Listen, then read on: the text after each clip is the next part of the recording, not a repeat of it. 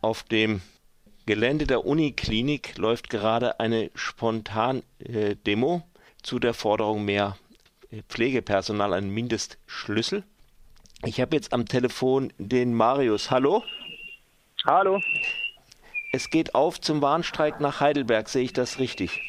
Ja, genau. Hier haben sich gerade, äh, ich würde sagen, so ungefähr 200 oder ja 150, 200 äh, Streikende aus Freiburg ähm, auf den Weg gemacht, laufen gerade übers Uniklinikgelände zum Abfahrtsort der Busse, um damit, soweit ich weiß, äh, vier Bussen nach Heidelberg zu fahren, um dort die streikenden Kolleginnen zu unterstützen und an einer großen Demo teilzunehmen.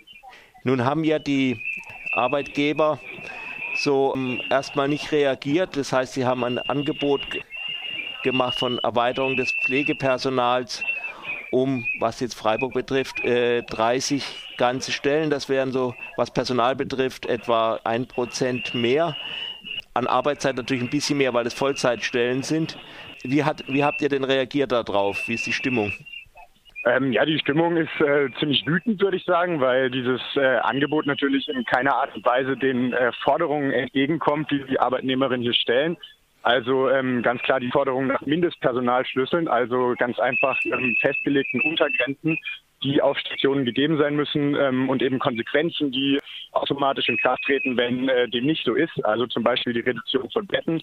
Wenn die Arbeitgeber da 120 Stellen für sämtliche Unikliniker anbieten, also 30 für Freiburg, dann kann man sich äh, vorstellen, wie viel davon auf einer Station ankommt. Das äh, hm. ist einfach nicht zu merken, der Unterschied. Hm. Jetzt, warum fahrt ihr nach Freiburg? Warum äh, nach Heidelberg?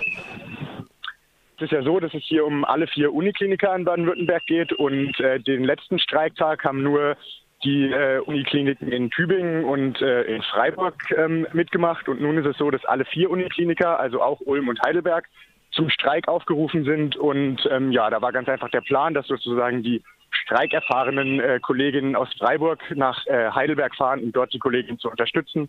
Und die Kolleginnen aus Tübingen fahren nach Ulm, ganz einfach, um da Solidarität zu zeigen und ein starkes Zeichen zu setzen, eben auch in den Städten, in denen bisher noch nicht gestreikt wurde. Da pfeift was im Hintergrund. Da, äh, ich denke mal, das ist nicht ein Versuch, ein Interview mit Radio Dreieckland zu sabotieren. Nee, äh, das sind Trillerpfeifen. Ich werde versuchen, weiter Abstand zu halten. Gut. Wie bist du denn persönlich in den, in den Streik involviert?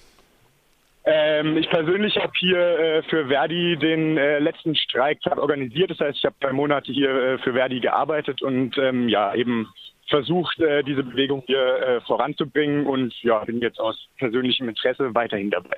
Mhm. Also so was Personalstärke betrifft, ein Prozent mehr wird angeboten.